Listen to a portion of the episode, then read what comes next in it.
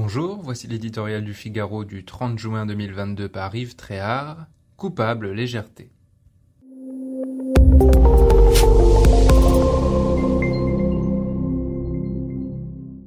Aux fantastiques islamistes qui tuent au nom d'une idéologie sectaire, un pays démocratique a répondu par la voie d'une justice républicaine.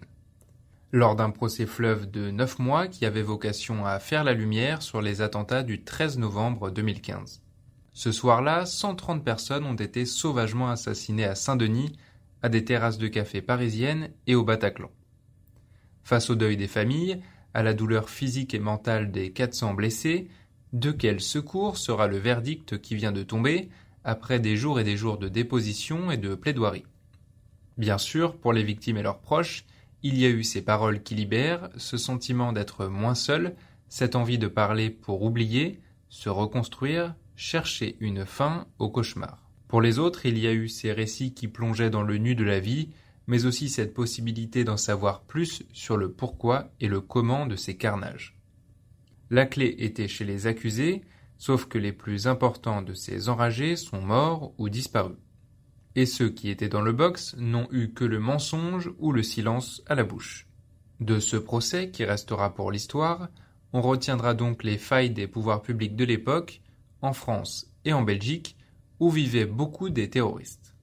Sur ce front, il n'est pas question de psychologie, mais d'un froid constat qui permet de recenser les ratés flagrants des services de renseignement et de sécurité. Des menaces pesaient sur la salle du Bataclan depuis 2009. Attar, Al-Baoud, Abdeslam, le seul membre encore vivant des commandos, et la plupart des assaillants du 13 novembre étaient connus depuis des années. Quelques-uns avaient même été appréhendés avant d'être relâchés. Faute de filature et de coopération entre services, ils allaient et venaient pourtant librement entre l'Europe et le Levant. Cette légèreté était d'autant plus coupable que dix mois auparavant avaient eu lieu les attaques contre Charlie Hebdo et l'hypercachère. Depuis 2015, des mesures ont été prises en France et en Europe pour renforcer la lutte antiterroriste.